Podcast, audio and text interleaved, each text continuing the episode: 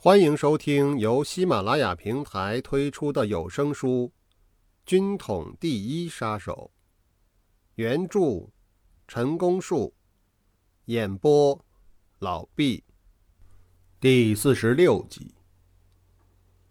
至此，一桩非常有希望的事顿成泡影，任凭如何补救，也都来不及了。尚小姐不愧称为奇女子。他有一般男人做不到的惊人作为，他能运用超人的智慧，在危难中临机应变。自从殷汝耕将尚小姐交给日本宪兵后，也就等于将尚小姐置于死地。其命运如何，好像已无需占卜。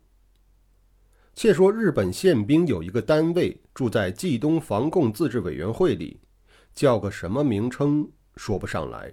人数只有十多人，大概也不过一个班而已。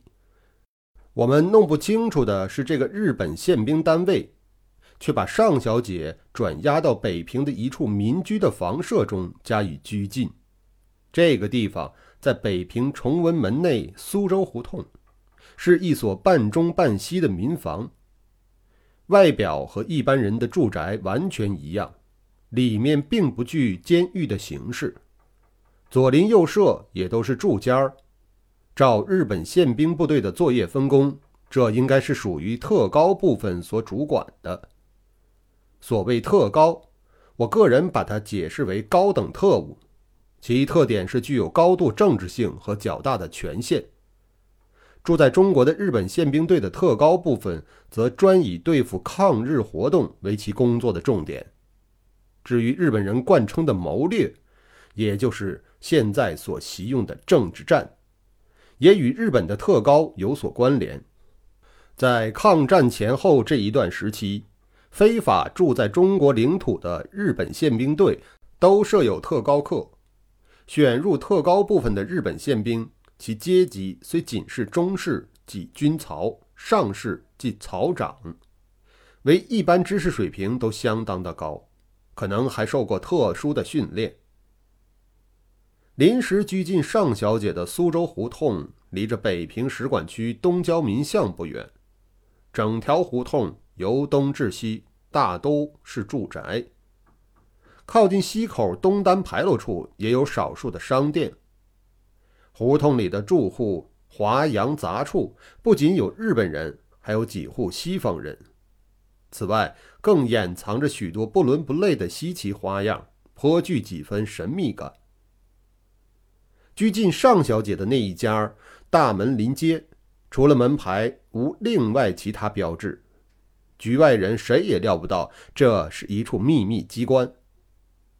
从这里出入的，看表面看不出来，实际上就是身穿便衣的日本宪兵，其中阶级最高的仅是一名草长而已。除了此人固定来去之外，其他的人好像是轮班制。每次也只有一两人，全部不会超过十个人以上。就此判断，可能是一个班或是组。在这所住宅里的唯一中国人，就是那个烧饭带打杂的老头。日本人也用中国话喊他老王便是了。类似主管的曹长只会说几句简单的中国话。他每次和尚小姐谈话，宁肯用笔谈，也不用翻译，自然是为了保密的缘故。也正因为如此，尚小姐在回答问题时就有了思考的时间，也就得到了不少的方便。偶尔，尚小姐还会故意答非所问，把问题搅得夹缠不清，使那个曹长挠头不已。可是他们并不傻。他们有的是功夫，一遍又一遍，每一个问题得不到满意的答案时，就始终反复不停地问，一直到有了答案才会休止。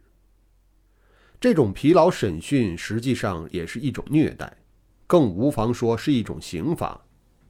尚小姐每当穷于应付时，只有假装头晕、呕吐，其实他们又何尝不明白呢？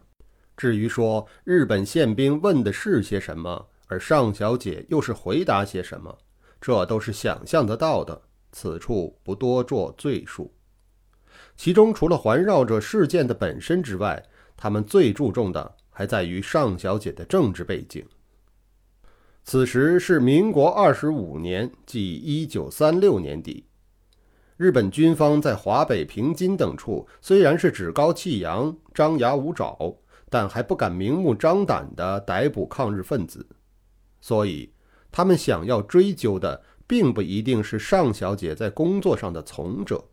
却着重在幕后乃至远在南京的组织名称、指挥系统、人事关系等等。在这方面，尚小姐也的确了解的不多。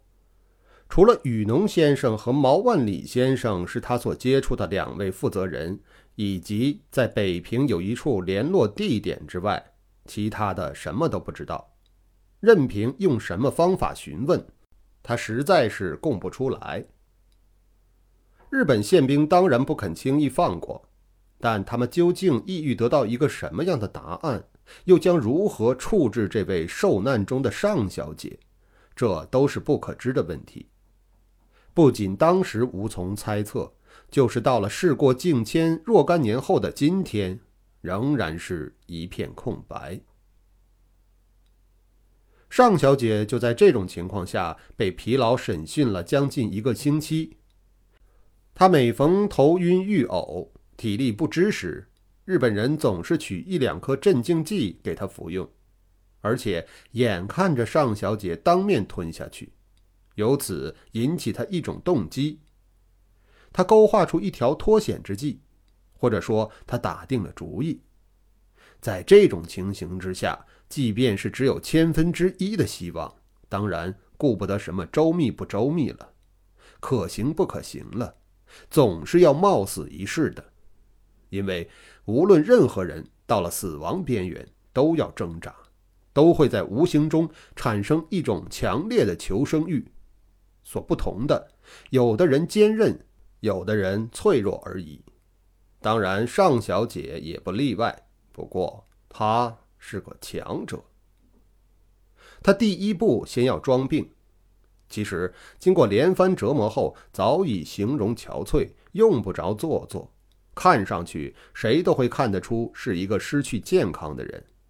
于是，他要求看守的日本人找医生治病。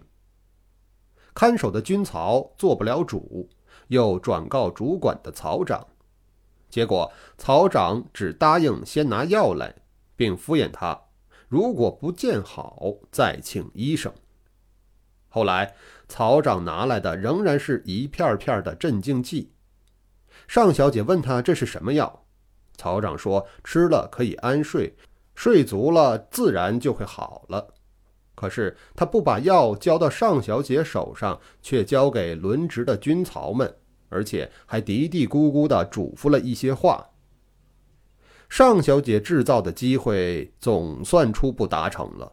进一步，他要设计从军曹的手上一颗一颗的去取得那种含有安眠作用的药，不但要取到手，还得变魔术般的表演当面吞下去，而后再把原来的药保留起来。这真是一种不易运用的上乘技巧。想想看，也只有在对方迷迷糊糊的状态下才能办得到。药虽然有了。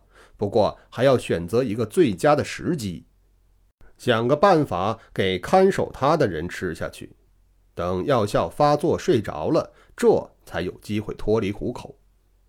可是有机会并不等于成功，以后仍有许多难以预料的事将会不断的发生，届时必须一一应付得当，才能获得理想中的结果——自由。当尚小姐积存了一小撮镇静剂，觉得已经够用了之后，她才真的一次服用了两颗。当晚果然安睡了一整夜，这证明了药效的确不错，同时也恢复了一些体力。容颜虽未焕发，但已略见血色，仿佛得到了滋润。淡淡的修饰了一番，就要等待实行他的计划了。以上就是第四十六集的内容。感谢您的收听。